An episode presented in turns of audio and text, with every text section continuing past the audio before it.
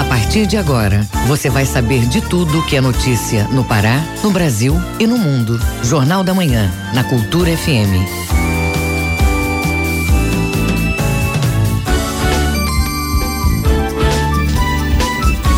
Muito bom dia, pontualmente 7 horas na Grande Belém, hoje quinta-feira, 16 de janeiro de 2020. Começa agora o Jornal da Manhã com as principais notícias do Pará, do Brasil e do mundo. A apresentação minha e de Bebel Chaves. Bom dia, Bebel. Bom dia, José Vieira. Bom dia, ouvintes ligados na Cultura FM e Portal Cultura. Participe do Jornal da Manhã pelo nosso WhatsApp 985639937. Mande mensagens de áudio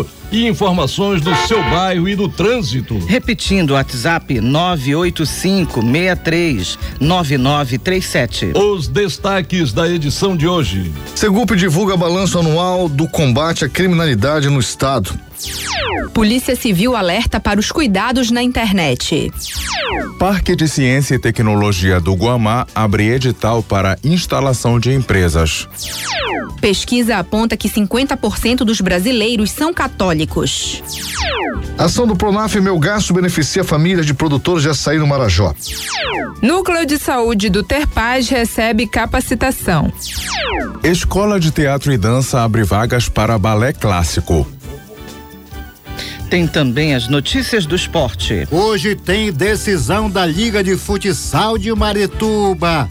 Governo do Estado assina convênio do Parazão 2020. E ainda nesta edição, Governo federal quer mudar cobrança de ICMS para baratear combustíveis. projeto que pretende agilizar as privatizações no Brasil deve chegar ao Congresso em fevereiro. E a mostra itinerante de cinema dinamarquês está em cartaz no Cine Olímpia. Essas e outras notícias agora no Jornal da Manhã. Hora certa na Grande Belém, 7 horas 2 minutos, 7 e 2. O Pará é notícia.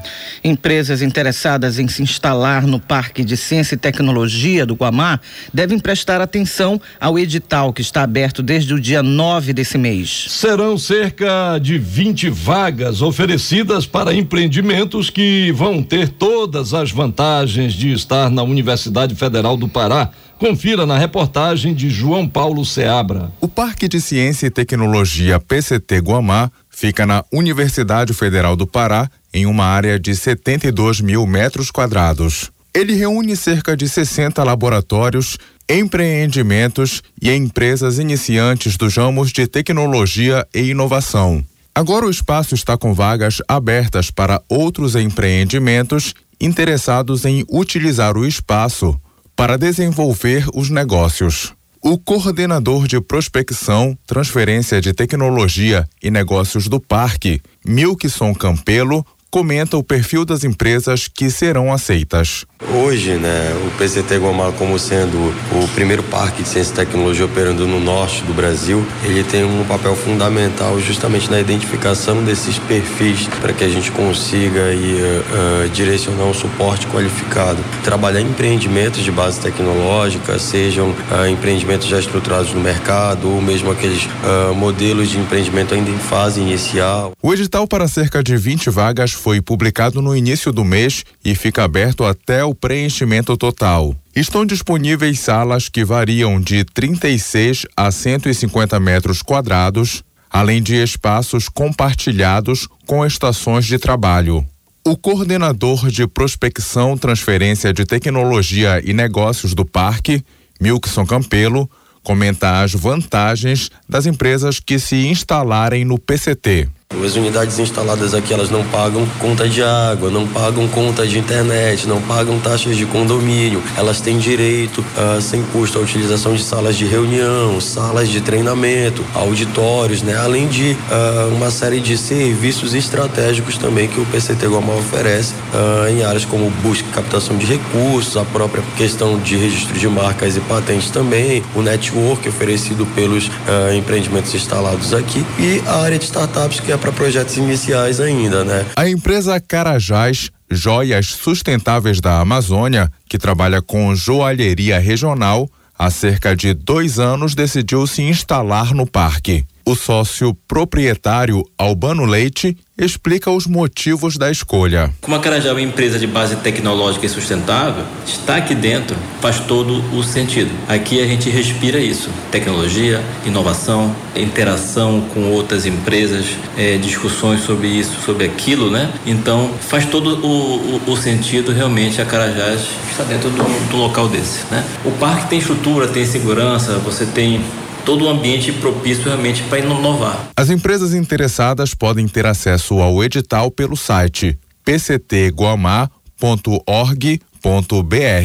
João Paulo Seabra, Rede Cultura de Rádio. Profissionais da saúde que atendem no programa Territórios pela Paz recebem esta semana uma capacitação para aperfeiçoar o trabalho nas comunidades. O encontro vai detalhar os objetivos do programa e reforçar a importância da atenção e da humanização. Ouça os detalhes com a repórter Brenda Freitas. O primeiro encontro de capacitação reúne 100 profissionais da Secretaria de Saúde do Estado. O objetivo é repassar protocolos, aperfeiçoar acolhimento e gerenciar técnicas de urgência e emergência do programa Territórios pela Paz. O coordenador da Câmara Técnica Intersetorial da Secretaria de Articulação e Cidadania, Rúlio Alejandro Quezada Helves, ressalta a importância da capacitação para o crescimento e o sucesso do programa. Ver como se trabalha, que deu melhor resultado, que metodologia foi empregada e que tipo de ação pode ser desempenhada em conjunto, por exemplo,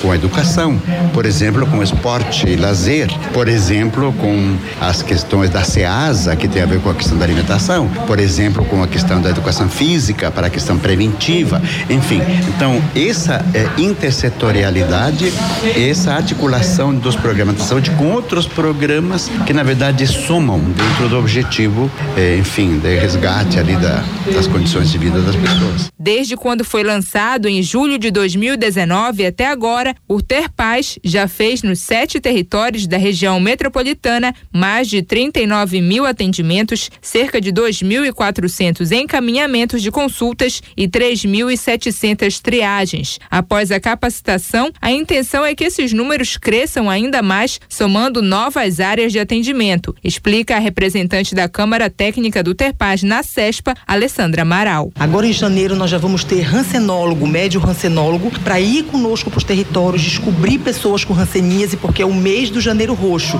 né? Então já vai estar tá lá. Temos o pacto contra a mortalidade materna. Então nós vamos ter todas as ações captando todas as mulheres, não só grávidas, mas também mulheres, crianças, jovens, né, adolescentes, para a gente falar sobre a importância desse pacto da mortalidade, falar sobre estupro, falar sobre violência, né, falar sobre prevenção de câncer de colo de útero, de mama. Então nós vamos tratar até 2020, final de 2020, junto com essas duas coordenações. Né? Vamos também levar serviços de outras vacinas, né? Queremos também inserir não só o sarampo, mas levar outro tipo de vacina, vacina da gripe. Enfim, a gente já está com ideias de outros e outros serviços para que a gente possa aumentar esses atendimentos, aumentar essa oferta de serviços para a população carente nesses bairros. Durante o encontro, os profissionais da CESPA receberão informações também do trabalho da segurança, fundamental para a chegada dos serviços do Terpaz, explica o coordenador do eixo de segurança pública no Terpaz, Luciano de Oliveira. Nós podemos destacar aqui que nas áreas dos territórios a CESPA tem feito visitas a pessoas acamadas que não podem sair para os hospitais. E antes, a CESPA não tinha como entrar nessas áreas. O trabalho da segurança permitiu esse acesso, como carretas odontológicas, exames, etc. e outros serviços. Para este ano ainda está prevista a implantação do Terpaz em Parauapebas e Canaã dos Carajás, onde já estão sendo construídos locais fixos de atendimentos com o nome de usinas Terpaz. Ainda no mês de março, outra capacitação como a desta semana deve ser ofertada para os profissionais da CESPA atuantes no programa Terpaz. Brenda Freitas, Rede Cultura de Rádio. Profissionais de saúde em Santarém alertam para o risco de aumento de algumas doenças por conta do período chuvoso. Acompanhe com o correspondente Miguel Oliveira. Dengue, chikungunya e zika. A equipe de infectologia do Hospital Municipal de Santarém, Dr. Alberto Tolentino Sotelo, chama a atenção da sociedade para intensificar as medidas de prevenção do vírus que provoca essas três doenças. Uma das medidas é simples: evitar água parada nos recipientes nesta época do ano de muita chuva em todo o estado do Pará. Segundo o boletim de epidemiologia do Ministério da Saúde de janeiro a dezembro de 2019, o Pará registrou 5.300 casos prováveis de dengue. Das outras doenças transmitidas pelo Aedes aegypti, o estado apresentou 3.600 casos prováveis de chikungunya e 188 de zika. No ano passado, o Hospital Municipal de Santarém notificou 41 pacientes suspeitos e dois diagnósticos confirmados de dengue, 14 pessoas com quadro suspeito de chikungunya e três de zika, sem nenhuma morte. Classificadas como arboviroses urbanas, os três vírus podem atuar de diferentes formas no organismo humano. O infectologista Adson Brandão, do Hospital Municipal de Santarém, esclarece sobre os principais sintomas. Os principais sintomas são febre, uma febre alta, que pode estar associado a dor retroorbitária, cefaleia, mialgia, muita dor no corpo, perda de apetite, muita prostração, a pessoa fica sem força, sem vontade, né? Tem uma dinamia importante, né? No caso das internações, são apenas realizadas para pacientes com dengue que apresentam estados mais graves da doença. A febre normalmente vai durar um tempo maior na dengue, onde essa febre normalmente dura de quatro a cinco dias e nunca ultrapassa sete dias. Idosos são os pacientes que mais sofrem com vírus chikungunya devido ao enfraquecimento natural dos ossos, articulações e juntas. A doença pode evoluir para uma fase crônica que seria a artrite. Alisson Brandão fala também sobre os sintomas da zika. E no zika, né, esses sintomas eles tendem a ser mais brando. A febre às vezes dura um dia, dois dias, três dias no máximo. Normalmente é uma febre mais baixa. Vai ter a mialgia, a dor no corpo, mas numa intensidade menor. Mas o que é mais importante no zika é o exantema, a vermelhidão que vai aparecer em todo o corpo. Apesar de não constar como um dos quatro municípios em condição de risco no Pará, Belém está na lista das dez cidades paraenses com maior número de casos das três doenças. Alguns municípios apresentam presença alarmante do mosquito, como Floresta do Araguaia, com índice de infestação predial de 12%, três vezes o número máximo para que se torne situação de risco. De Santarém, Miguel Oliveira, Rede Cultura de Rádio. Hora certa na Grande Belém, 7 horas 12 minutos, 7 e 12. Estamos apresentando Jornal da Manhã. Segurança Pública.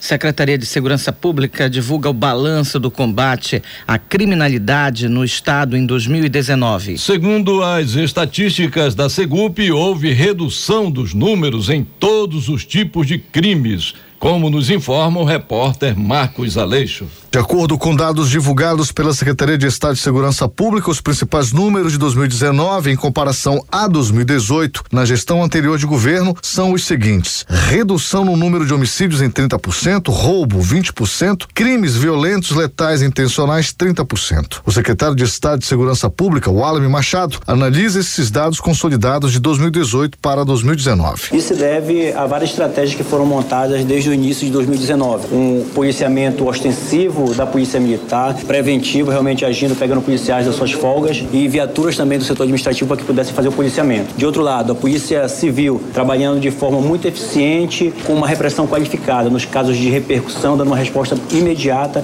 e também eficiente para que não pairasse na sociedade paraense a sensação da impunidade. O CPC Renato Chaves melhorando as suas perícias, tendo em vista que a redução da criminalidade traz uma melhor qualidade do seu trabalho. Corpo de Bombeiros Militar, o, o Detran, na sua participação, também colaborando com a segurança pública, e também a Secretaria de Gestão Penitenciária, que fez um brilhante trabalho com relação ao sistema carcerário, ao controle do cárcere. O comandante-geral da Polícia Militar, Dilson Júnior, destaca as ações da polícia em parceria com outros órgãos do Estado e comenta sobre a redução no número de mortes de agentes públicos, como guardas e policiais militares. Sim, é uma redução significativa é, de mortes de policiais. Nós lamentamos ainda que tiveram é, em torno de 28 mortes de policiais no ano de 2019 2019, mas em 2018 foram 45. Significa que nós estamos no caminho certo, com a estratégia, no enfrentamento, com ações preventivas, com integração com a Polícia Civil, eh, com os órgãos que compõem o sistema, principalmente com a Secretaria de Administração Penitenciária, de onde vinham as ordens para eh, a prática de atentados contra os policiais. Um outro dado que chamou atenção foram as ações de monitoramento e fiscalização do sistema penitenciário na capital e no interior do estado, realizados pela Secretaria de Estado de Administração Penitenciária.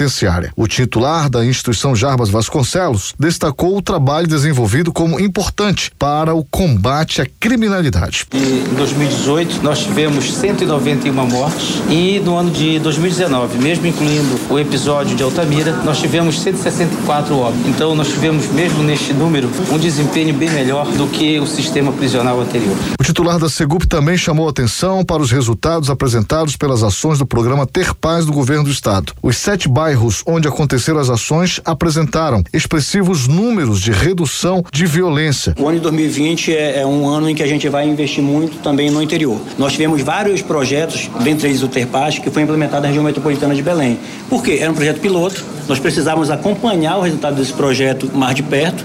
Estando em Belém, na região metropolitana, era muito mais fácil e já está previsto para 2020 a interiorização desse projeto. Marcos Aleixo, Rede Cultura de Rádio. Ouvinte no Jornal da Manhã. Você pode participar através do nosso WhatsApp 985639937. Mande uma mensagem de áudio e a gente coloca aqui no Jornal da Manhã. Você se identifica e diz Rádio Cultura aqui você ouve primeiro. Repetindo aí 985639937. Hora certa na Grande Belém, 7 horas 16 minutos, 7 e 16. Ouça a seguir no Jornal da Manhã. Ministério da Justiça prorroga a presença da Força Nacional na Amazônia. É daqui a pouco no Jornal da Manhã, não saia daí, a gente volta já. Estamos apresentando Jornal da Manhã. Minuto da Justiça. Pessoa, eu vou falar um negócio muito sério. Eu tenho uma cachorrinha, né? Uma vira-lata, mas eu já me apaixonei por demais por essa cachorra. O nome dela é Marisol Augusta. E outra coisa, tem muita gente é pega bicho só pra estar tá maltratando os bichinhos, sabe? Isto é crime, isto é crime. Tem a lei 9.690 de 98, que é crime praticar abuso, maltrato contra os animais. Se você vê alguém que pega o cachorro, pega o gato e fica é, judiando do bichinho, denuncie. Denuncie, ela se lasca logo, porque isto é crime. E se você pega um gato, um cachorro, né? tinha, o padre Benedito tinha até porco de estimação. Você tem é dar conta de criar é, é cuidar direitinho, senão você se lasca na, na lei de proteção de animal. Meu nome é Paminonda Gustavo e este é o programa Escuta, Mano, Meu Recado. Isto mesmo, do Tribunal de Justiça do Estado do Pará.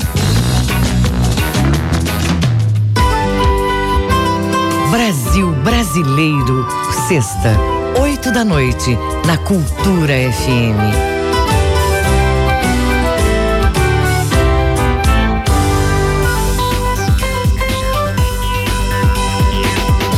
Voltamos a apresentar Jornal da Manhã. Previsão do tempo. De acordo com o Instituto Nacional de Pesquisas Espaciais, o INPE, na mesorregião de Belém, quinta-feira de céu nublado com pancadas de chuva durante todo o período. Temperatura mínima de 24 e máxima de 33 graus em Santa Isabel do Pará. No nordeste do estado, dia de tempo nublado com pancadas de chuva durante todo o período. Temperatura mínima de 23 e máxima de 31 graus em São João da Ponta. Na Ilha do Marajó, dia de céu predominantemente nublado com pancadas pancadas de chuva durante todo o dia e a noite. Temperatura mínima de 24 e máxima de 31 graus em Chaves. Hora certa na Grande Belém, 7 horas 18 minutos, 7 e 18. Você está ouvindo Jornal da Manhã. O trânsito na cidade. É hora de sabermos como está o trânsito na Grande Belém na manhã desta quinta-feira. Quem tem as informações é o repórter João Paulo Seabra. Bom dia, João. Olá, bom dia, José Vieira, Bebel Chaves e ouvintes do Jornal da Manhã. Começamos falando da Avenida Doutor Freitas, com um pequeno trecho de engarrafamento de 5 km por hora entre a passagem Lobato e a João Paulo II, no bairro do Curió. Mas após esse trecho, o trânsito flui com tranquilidade em toda a extensão da via. Já na Avenida Almirante Barroso, por conta de obras quase na esquina com a Avenida Tavares Bastos, no sentido São Brás, tem lentidão desde a saída do túnel com velocidade de 4 km por hora e os motoristas estão fazendo esse trecho que compreende mais ou menos seis quarteirões em cerca de 13 minutos.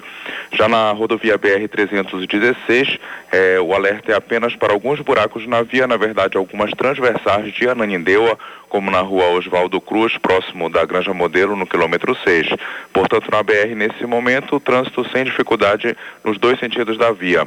Na rodovia Augusto Montenegro, tranquilidade nos dois sentidos da via também, desde o entroncamento até Icoaraci, com monitoramento pelas câmeras do CIOP da Segurança Pública no quilômetro 9, em frente ao quartel da Polícia Militar.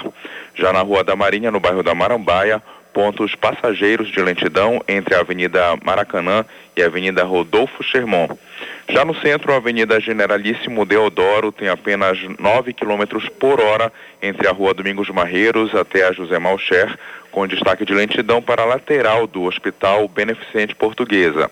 Nas redes sociais, alguns usuários reclamam do trabalho que vem sendo feito na rua central do bairro Beija-Flor, lá em Marituba, que estaria inacabado o trabalho de asfaltamento.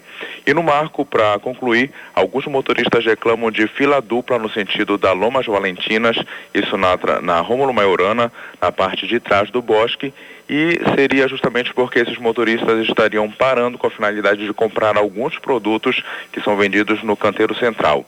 É com vocês aí no estúdio, José Vieira e Bebel Chaves, João Paulo Seabra para a Rede Cultura de Rádio. Obrigado, João. Agora são 7 horas 21 minutos, 7 e 21 Jornal da Manhã. Informação na sua sintonia. Segurança Pública. E ainda falando de segurança pública, né? Mulheres que utilizam redes sociais para divulgar os trabalhos ficam em alerta após casos de violência em Marituba. Polícia Civil também orienta sobre os cuidados que devem ser tomados na internet. Vamos ouvir a reportagem de Tamires Nicolau. O caso do adolescente de 17 anos que atraía mulheres por meio das redes sociais com a promessa de contratar os serviços delas e as roubava, estuprava e as agredia causou um alerta para as profissionais que atuam na internet. A delegada da divisão Divisão de Prevenção e Repressão a Crimes Tecnológicos, Vanessa Ali, orienta sobre os cuidados que devem ser tomados. Quando um terceiro, uma pessoa desconhecida entrar em contato, é sempre bom ter cautela na venda de produtos, por exemplo. Vai entregar o produto antes da confirmação do pagamento? Onde vai ser a entrega desse produto? Como vai ser feita a entrega? Eu que vou entregar? Onde é que vai ser esse encontro, se for um encontro pessoal, vai ser no local público, vai ser com terceira pessoa,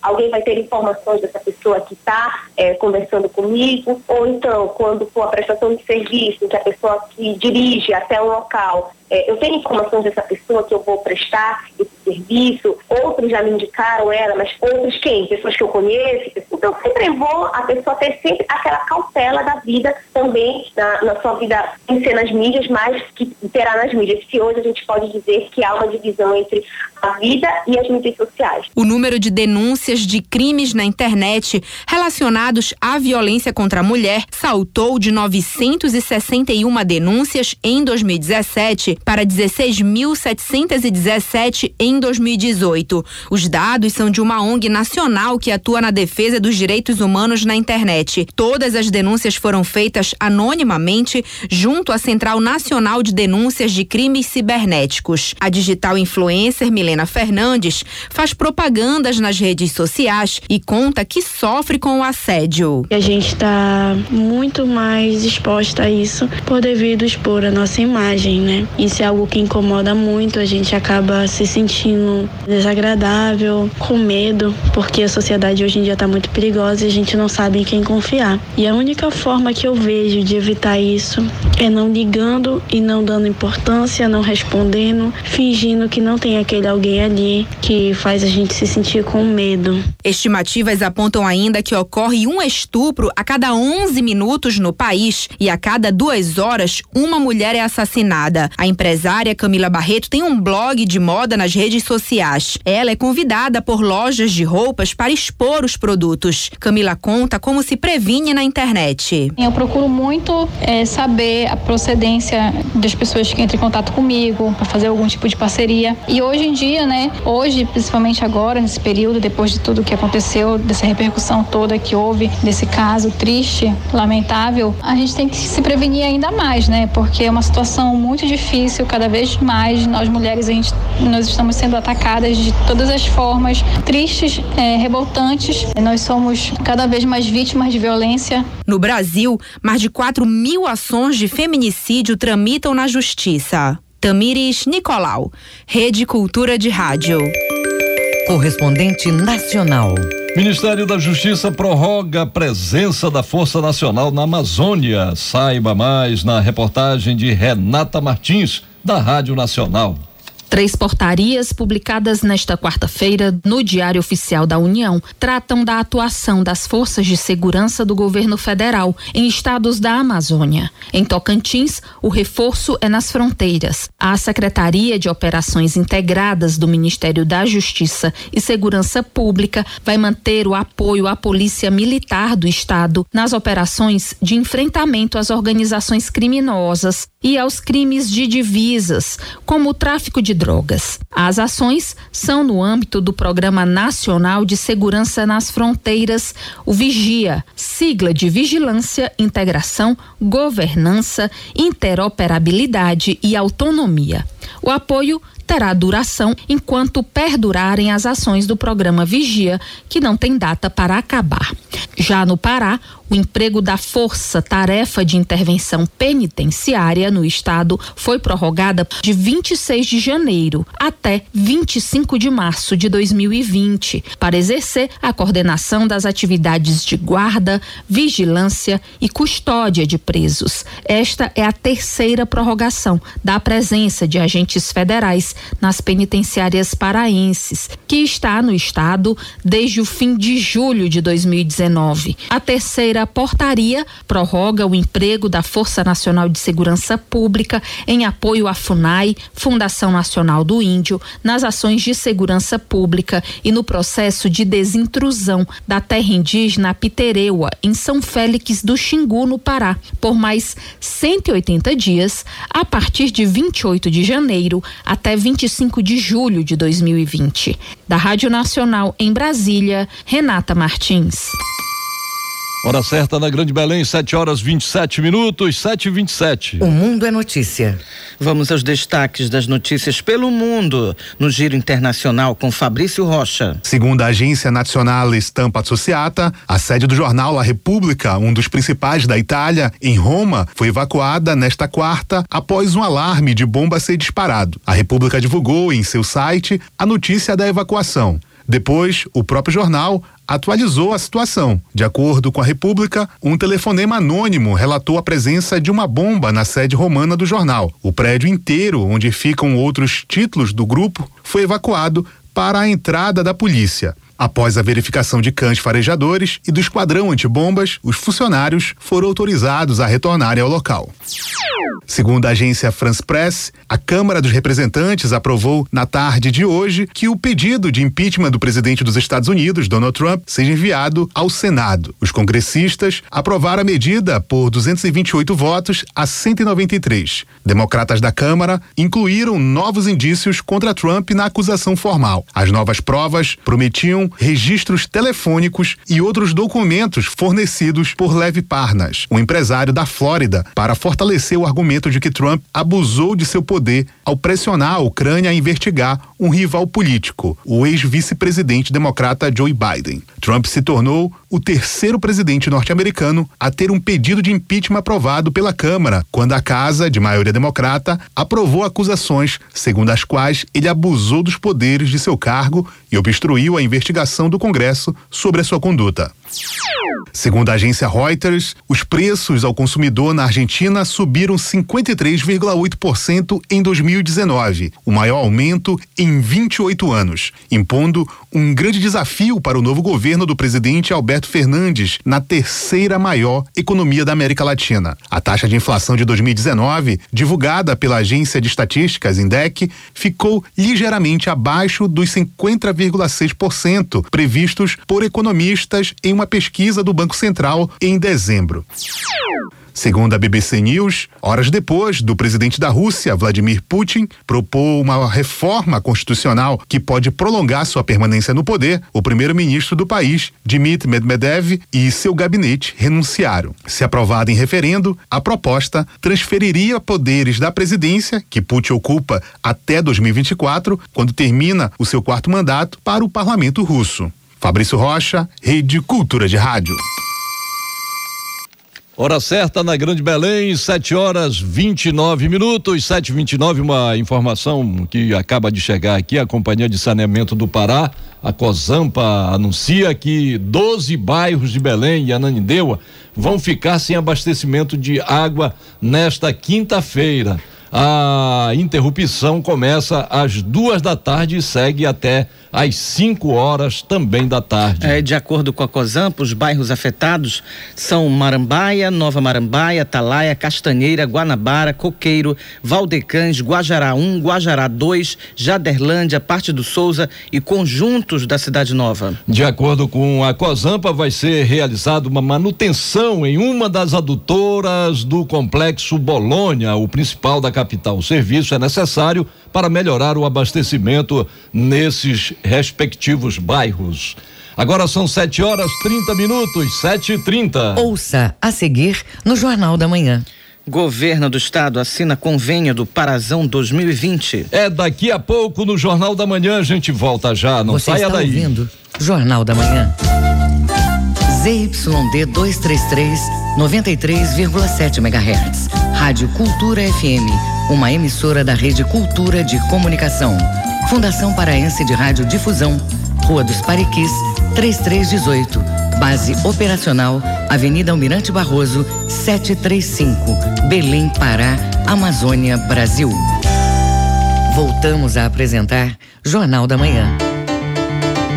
Tábuas de Marés. De acordo com o Instituto Nacional de Pesquisas Espaciais, o INPE, em Salinas, Marudá e Algodoal, a maré está enchendo e atinge seu nível mais alto a 20 para o meio-dia. A maré baixa está prevista para as 6 e 5 da noite. Na ilha de Mosqueiro, a maré está vazando e chega ao seu nível mais baixo às 9 e 25 da manhã. A maré alta vai ocorrer às 3 e 25 da tarde. No Porto de Belém, a maré está vazando e atinge a baixa mar às 10 e 25 da manhã. A maré alta vai acontecer às 20 para as quatro da tarde. No porto de Vila do Conde, em Barcarena, a maré está vazando e atinge seu nível mais baixo às 11 e 10 da manhã. A maré alta está prevista para as seis e meia da noite. No Trapiche de Breves, na Ilha do Marajó, a maré está enchendo e estará na pré-mar às 10 e 25 da manhã. A maré baixa vai ocorrer às 6 horas da tarde.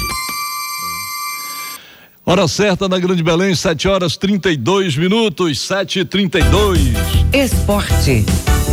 Hoje tem decisão da Liga de Futsal de Marituba. Governo do Estado assina convênio do Parazão 2020. O esporte com Alexandre Santos. Nós começamos com o lançamento do Parazão 2020, hoje à noite no Teatro Margarida Esquivazapa, que contará com a presença do governador do estado, Helder Barbalho, na assinatura do convênio. O evento, mais uma vez, terá a exclusividade da TV Cultura, como afirma o coordenador Valmir Rodrigues. Será uma noite especial, né? Que estaremos celebrando mais um ano de cobertura da Funtelpa através da TV Cultura, não só da TV Cultura, né, mas os nossos outros veículos envolvidos, como a Rádio Cultura, que estará dando toda a cobertura, como também o nosso portal, através dos nossos canais nas plataformas, enfim, toda uma cobertura com os nossos municípios todos eh, recebendo imagens dos jogos principais do Campeonato Paraense. Vai ser uma noite em que os presidentes, todos os presidentes das dez equipes estarão disputando a divisão principal do Campeonato Paraense estarão presentes. Na oportunidade, o governador Helder vai assinar o convênio junto com o nosso presidente, o Nascimento. Eles estarão eh, celebrando mais um ano de parceria, mais um ano de sucesso e nós esperamos todos os desportistas e afins a partir das 19h30 no Teatro Margarida Esquivazapa. E que seja um campeonato paraense eh, sendo motivado, permeado pelo bom nível técnico, pelo fair play, pela participação maciça do público torcedor, entendendo exatamente que nós temos um campeonato bom, competitivo, no que depender de nós, da TV Cultura, a nossa cobertura, a nossa, o nosso momento, o nosso engajamento está garantido. Está feito o convite, então. Hoje, às sete e meia da noite, a TV Cultura vai exibir o programa Meio de Campo durante a cerimônia, com a apresentação de Jorge Anderson, que receberá os convidados para um debate e a presença do repórter Diogo Pugé conversando com as personalidades direto do local do evento. Hoje tem decisão da Liga de Futsal de Marituba, Manuel dos Santos Alves. Hoje tem tudo para ser uma quinta-feira das mais agitadas para os desportistas de Marituba, por conta da decisão da Liga de Futsal de 2019. A decisão coloca frente a frente, a partir das 8 horas da noite, no ginásio de Marituba, o Ajax e o Bonde Doideira. A promoção é da Liga Atlética Municipal de Marituba, que tem à frente o presidente Márcio Zizo Falcão os ingressos estão sendo vendidos a cinco reais e tudo leva a crer que muita gente vai ver essa decisão. E já que o assunto é o futsal, vale lembrar que até agora a Federação de Futsal do Pará ainda não fechou seu calendário de 2019. Ainda estão faltando ser conhecidos os campeões do Sub-14, cuja decisão será entre Clube do Remo e Santa Madre, a categoria Sub-16, numa decisão entre Teorema e Corinthians Sistema e mais a categoria sub-20 que vai ser decidida entre Remy Paysandu, mas está subjúdice. Manuel Alves para a Rede Cultura de Rádio. A delegação do Remo se despede hoje da pré-temporada de 10 dias em Salinas. Agora de manhã, o técnico Rafael Jaques comanda o último treino na cidade e após o almoço, a delegação retorna para o Baenão no jogo de estreia no próximo domingo com o Tapajós às quatro da tarde no Mangueirão, o técnico remista não poderá usar o lateral de Jalma por estar cumprindo suspensão quando ainda disputava a segundinha pela Tuna Luso Brasileira. Alexandre Santos para a Rede Cultura de Rádio. Hora certa na Grande Belém, 7 horas 36 minutos, 7 e 36 Jornal da Manhã. Você é o primeiro a saber. Mais de 120 famílias de produtores de açaí de Melgaço, na Ilha do Marajó, vão ser beneficiados com o programa da Emater no município. A ação faz parte do Programa Nacional de Fortalecimento da Agricultura Familiar, como nos revela o repórter Marcos Aleixo. A empresa de assistência técnica e extensão rural do estado do Pará, Emater, está planejando para este ano uma ação para beneficiar produtores no município de Melgaço, através do Programa Nacional de Fortalecimento da Agricultura Familiar Pronaf. A presidente da Emater Pará, Cleide Amorim, destaca esta importância de fomentar créditos para esses produtores rurais que trabalham com o manejo do açaí.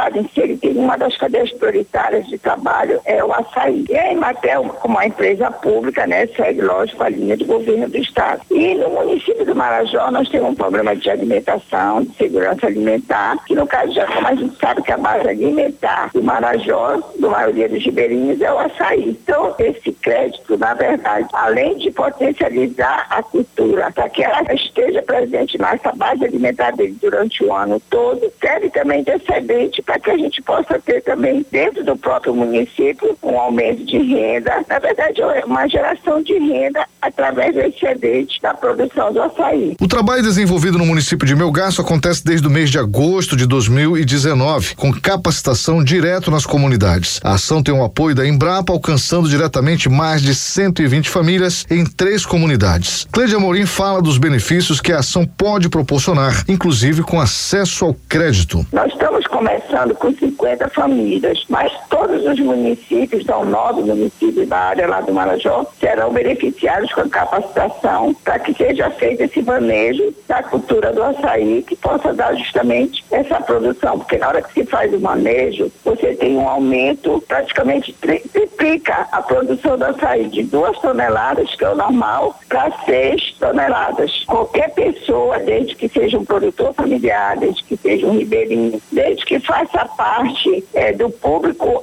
atendido pela Imaté, ele pode chegar no escritório da Imaté, solicitar o atendimento de um técnico e o técnico vai mostrar para ele qual, quais serão as linhas de crédito que ele pode acessar. Os cursos duram cerca de dois dias, incluindo teoria e prática. A próxima etapa está prevista para o fim deste mês no município de São Sebastião, no rio Carutá, com 30 participantes.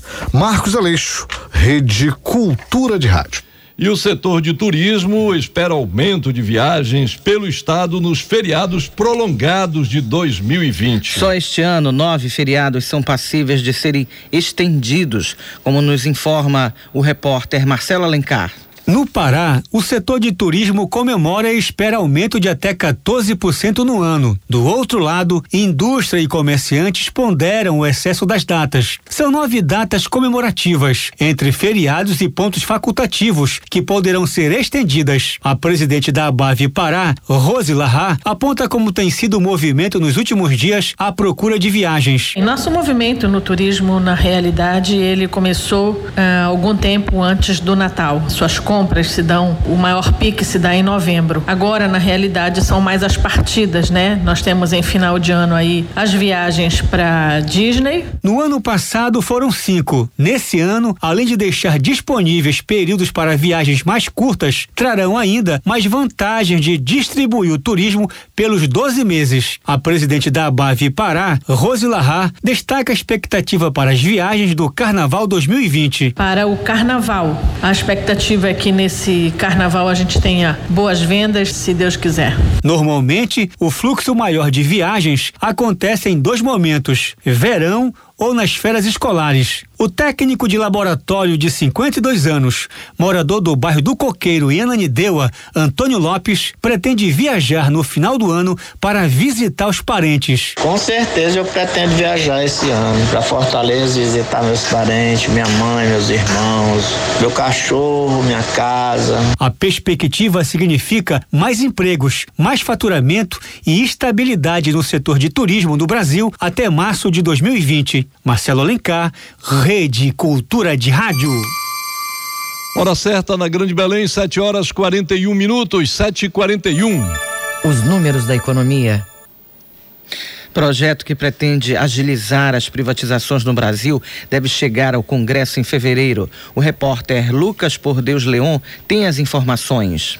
O governo pretende vender 150 bilhões de reais em empresas ou em participações do Estado em outras companhias. O montante é referente a privatizações totais, parciais e venda de parcelas de mais de 300 empresas em que o governo federal participa. Um projeto de via rápida para privatizações deve ser enviado ao Congresso Nacional em fevereiro. O anúncio foi feito pelo secretário de Desestatização do Ministério da Economia, Salim Matar. Segundo o secretário, Petrobras, Caixa Econômica Federal e Banco do Brasil não serão privatizados totalmente. Banco do Nordeste e Banco da Amazônia também estão fora da lista. Em relação aos Correios, o secretário disse que a situação da empresa ainda ainda está em avaliação e que, por ser uma companhia complexa, uma decisão só deve sair em 2021. No entanto, o secretário descartou a extinção ou liquidação dos Correios.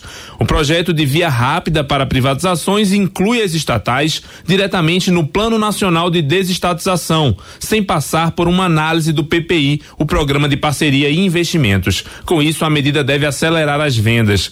Fora esse projeto, o governo ainda vai mandar uma PEC, proposta de alteração da Constituição Constituição para privatizar duas estatais: a Casa da Moeda, que tem o um monopólio da fabricação de dinheiro garantido na Constituição, e a Hemobras, estatal de medicamentos para hemofílicos. Uma eventual privatização dos Correios também depende de PEC. O secretário Salim Matar destacou que a prioridade para o ano será a privatização da Eletrobras, que teve o projeto enviado ao Congresso em novembro. O Ministério da Economia ainda fez um balanço das desestatizações de 2019, quando 105 bilhões bilhões de reais foram vendidos pelo governo. A maior parte é referente à Petrobras, que vendeu 50 bilhões em ativos da empresa, como a BR Distribuidora. Ao todo, o governo já vendeu participações em 71 empresas. Na Rádio Nacional, em Brasília, Lucas Por Deus Leão. Consumidores e empresários brasileiros já podem usar o cadastro positivo para compras a crédito ou empréstimos a juros mais baixos. Já são 120 milhões de brasileiros que começam a usar a pontuação do cadastro, como nos informa o repórter Marcelo Alencar. O cadastro positivo é um banco de dados que reúne informações sobre todos os pagamentos realizados pelos consumidores. 120 milhões de pessoas físicas e jurídicas já estão começando a usar a pontuação do cadastro positivo para conseguir empréstimos mais baratos. De acordo com o diretor do Procon Pará, Nadilson Neves, a pessoa física ou jurídica entra automaticamente no cadastro positivo. No cadastro positivo, ele funciona da seguinte forma. Hoje, a pessoa física ou empresa, elas já entram automaticamente nesse cadastro positivo. Depois da lei, não. O consumidor já entra automaticamente. O objetivo é simples. Se a pessoa sempre pagou suas dívidas, a chance de calote é menor. Os bancos e o comércio podem confiar mais no pagamento e cobrar menos pelo risco. Para o autônomo Joel Félix, de 33 anos, morador do distrito de Coraci, a ideia é boa, porque fica registrado o histórico de bom pagador facilitando as compras e acesso ao crédito. Porque ali fica tipo registrado, né? Tudo que a gente faz o que a gente compra, o que a gente paga ou deixa de pagar. Então fica tudo registrado. E aí, quando for um dia que nós formos querer fazer o empréstimo, fazer um financiamento, ele é consultado. E aí não tem melhor avalista do que o cadastro positivo. O PROCON afirmou ainda que o consumidor tem direito a acessar todas as informações sobre o perfil dele para poder corrigir e atualizar os dados. Marcelo Alencar, Rede Cultura de Rádio. Confira a hora certa na Grande Belém. 7 horas 45 minutos, 7 e 45 Ouça a seguir no Jornal da Manhã. Mostra itinerante de cinema dinamarquês está em cartaz no Cine Olímpia. É daqui a pouco aqui na Cultura FM. Não saia daí, a gente volta já. Fique sabendo primeiro, Jornal da Manhã, aqui na Cultura FM.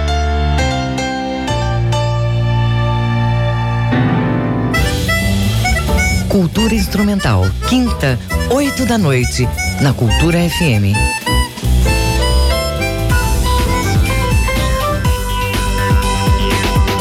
Voltamos a apresentar Jornal da Manhã.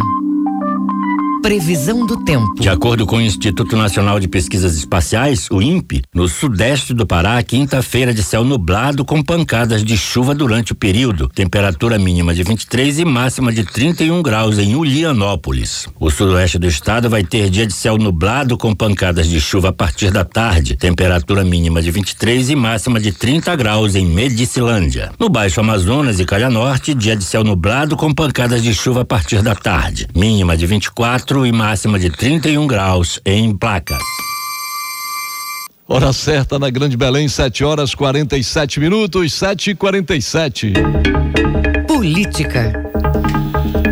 Governo federal quer mudar cobrança de ICMS para baratear combustíveis. Os detalhes você confere com o repórter Yuri Hudson da agência Rádio Web. O presidente Jair Bolsonaro voltou a defender a mudança na cobrança do ICMS dos combustíveis. Nesta quarta-feira, ele se reuniu com o ministro de Minas e Energia Bento Albuquerque para discutir maneiras de baratear o preço dos combustíveis na bomba para o consumidor. Segundo Bolsonaro, uma das ações mais efetivas é alterar o modelo de cobrança do ICMS, que é um imposto estadual. Para o presidente, seria necessário mudar o local de cobrança da tarifa.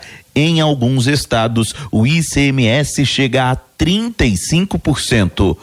Atualmente, esta cobrança é direto nas bombas, o que faz com que o Estado consiga recolher de imposto mais de um real e cinquenta centavos, em alguns casos, por litro do combustível, valor que fica apenas com os governadores. Para ele, a cobrança deveria ser na distribuidora. O grande problema é que o preço da o percentual do ICMS, né, no nosso entendimento, é que deve incidir no preço do combustível lá na refinaria e não na bomba no final da linha. Caso contrário, quando há essa redução é, na, na, na, refinaria, não, não diminui na ponta é, da linha. O presidente reforçou que o governo federal não pode ser apontado como o maior vilão do preço dos combustíveis.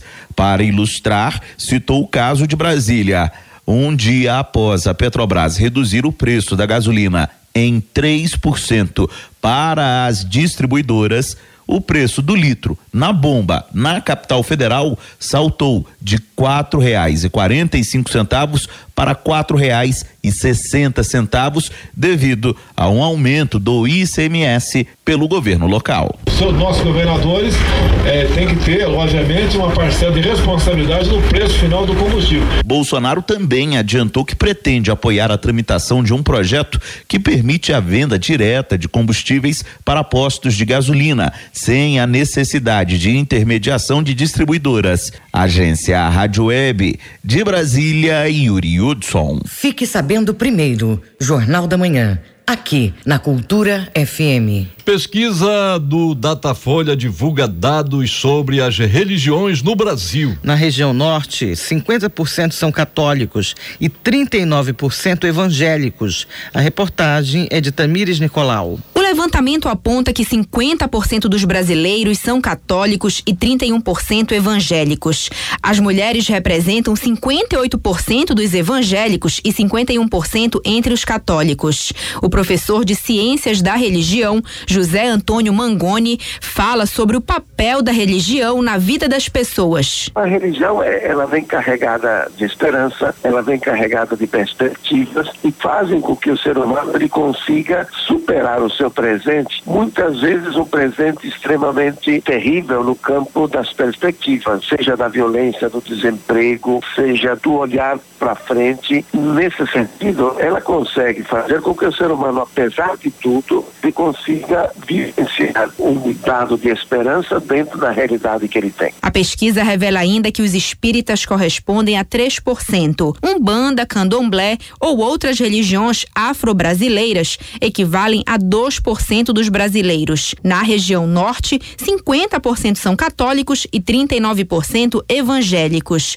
O estudante Paulo Rosa é evangélico e comenta o que a religião significa para ele. Jesus vem para trazer uma boa convivência entre as pessoas, um bom estilo de vida, que quando tratamos da religião cristã protestante, Jesus está tratando sobre certas coisas, a Bíblia trata sobre certas coisas que permitem que as pessoas abram a sua cosmovisão como um todo, ou seja, em todos os aspectos da vivência humana, a religião cristã interfere de uma maneira saudável. E, consequentemente, age a tudo isso vem o que nós cremos pela fé, que é a ida do ser humano até o céu. Os ateus correspondem a 1%. Quanto ao número de pessoas que não têm religião, o percentual é de 10% em todo o país. O bombeiro Valério Júnior é um deles e conta que não sofre preconceito pela escolha. A gente não precisa criar um ódio né, daquela pessoa por uma ideia diferente ou então por uma religião diferente, por uma cor diferente. Inclusive hoje é, eu presto serviços aqui pro 20 Batalhão de Coraci dos Bombeiros. E inclusive eu faço oração com eles lá, né, normalmente, mesmo sem ser religioso, mas eles sabem que eu sou ateu porque eu respeito a religião deles e respeito a minha opinião. Faço o meu trabalho normalmente hoje em dia, como tem que ser feito, a gente ajuda as pessoas, independente de religião, de cor, de qualquer coisa. A pesquisa foi feita com 2.948 entrevistados em 176 municípios de todo o país. Tamires Nicolau, Rede Cultura de Rádio. E a Escola de Teatro e Dança da Universidade Federal do Pará faz apenas hoje a inscrição para os interessados no curso de balé clássico. São 90 vagas ofertadas e não tem restrição de idade. Confira as informações com o repórter João Paulo Seabra. O balé clássico é o sonho de várias meninas e meninos. E para se aperfeiçoar em técnica com os maiores especialistas da área, a Escola de Teatro e Dança ETEDUFPA, do Instituto de Ciências da Arte da UFPA, está com inscrições abertas para o curso livre. A professora coordenadora Ana Cristina Souza lembra que não existe limite de idade para quem deseja conhecer e praticar o balé clássico. São crianças, adolescentes e adultos que queiram ter a oportunidade de conhecer o balé clássico a partir dos sete anos. Então a escola oferece essa oportunidade para a comunidade em geral. Rainara Silva é uma das alunas do curso de balé clássico que tem aula duas vezes na semana. A adolescente fala sobre a experiência que começou a ter ainda criança na ETDUFPA. São várias atividades feitas com uma comunidade interna e externa que conta com a nossa vida, que ganhamos experiências, aprendemos várias coisas. E eu estou lá, vai fazer sete anos. E eu gosto muito das aulas. As aulas são muito importantes para mim, porque eu quero levar isso para minha vida. O balé clássico amplia a capacidade de interação social do educando, fazendo conhecer e respeitar a diversidade. Estudos afirmam que a dança pode ajudar no desenvolvimento psicomotor, cognitivo e afetivo emocional. A professora coordenadora Ana Cristina Souza faz o convite para quem deseja se inscrever nos cursos. É uma oportunidade né, de um aprendizado de qualidade que a universidade, através da escola, teatro e dança oferece. Você pode ir que você terá uma, um grande conhecimento. As inscrições gratuitas para o curso de balé clássico são apenas hoje realizadas pessoalmente no prédio da ETDUFPA, que fica na travessa Dom Romualdo de Seixas, esquina com a rua Jerônimo Pimentel, no bairro Umarizal. É necessário levar uma foto 3x4, cópia da certidão de nascimento ou RG do candidato e cópia do comprovante de residência. As senhas serão distribuídas a partir das duas horas da tarde de hoje. João Paulo Seabra, Rede Cultura de Rádio. Você está ouvindo Jornal da Manhã. Agenda Cultural. O Instituto Cultural da Dinamarca, em parceria com o Cinema Olímpia, apresenta a mostra itinerante de cinema dinamarquês. São 14 filmes no cinema mais antigo de Belém. Ouça os detalhes na reportagem de Roberto Apolo.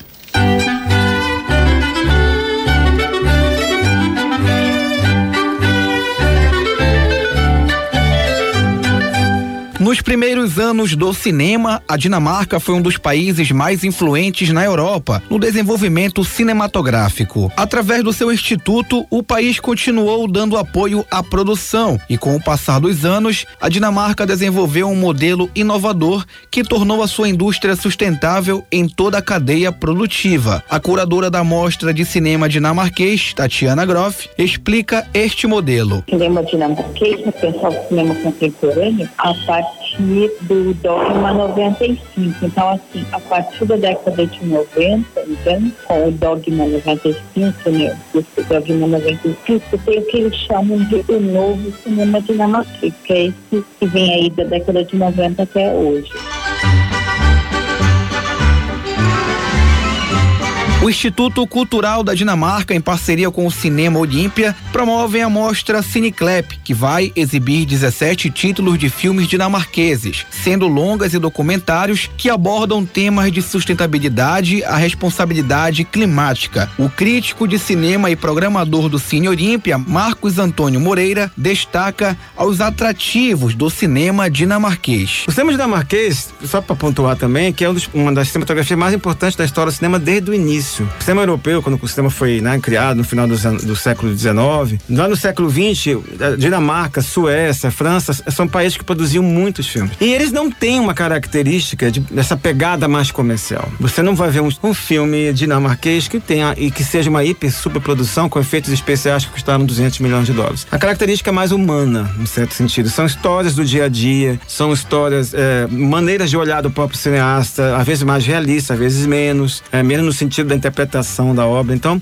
são histórias que são criadas, adaptadas, para que o público de alguma forma possa criar um, um outro tipo de identificação. As obras estão sendo exibidas gratuitamente até o dia 31 de janeiro no Cinema Olímpia. Marcos Antônio Moreira deixa o convite para os ouvintes. Eu faço questão assim de convidar com muito entusiasmo essa mostra de cinema dinamarquês, né, que chega no Cinema Olímpia, vai ficar 15 dias, né? É um privilégio nós termos uma mostra dessa em exibição no cinema mais antigo do Brasil em atividade, com entrada franca, uma parceria que eu acho que é estimulante, ela pode estimular outras futuras mostras. Então, eu acho que é imperdível, né? Espero que as pessoas possam ter tempo na sua agenda para poder assistir essa mostra dinamarquesa no Cinema Olímpia, que vai do dia 15 ao dia 31. Lembrando que a programação no Olimpa de terça a sexta-feira, as sessões acontecem é, uma sessão por dia às 18h30 e sábado, domingo e feriado a sessão é 16h30, sempre com entrada franca. O Cinema Olímpia fica localizado na Avenida Presidente Vargas, em frente à Praça da República. Não perca!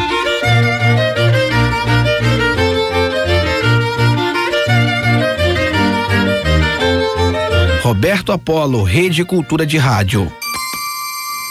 Sete horas e 59 minutos na Grande Belém. Termina aqui o Jornal da Manhã desta quinta-feira, 16 de janeiro de 2020. A apresentação de Bebel Chaves e José Vieira. E nos destaques do Conexão de hoje, a Secretaria Estadual de Saúde alerta para leptospirose. Você vai saber as novidades do Parazão 2020. E no musical, Farofa Tropical. É daqui a pouco no Conexão Cultura. Se você perdeu essa ou outras edições do Jornal da Manhã, é só acessar a conta no Jornalismo Cultura no castbox.fm.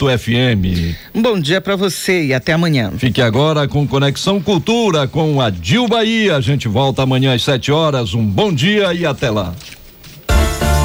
O Jornal da Manhã é uma realização da Central Cultura de Jornalismo.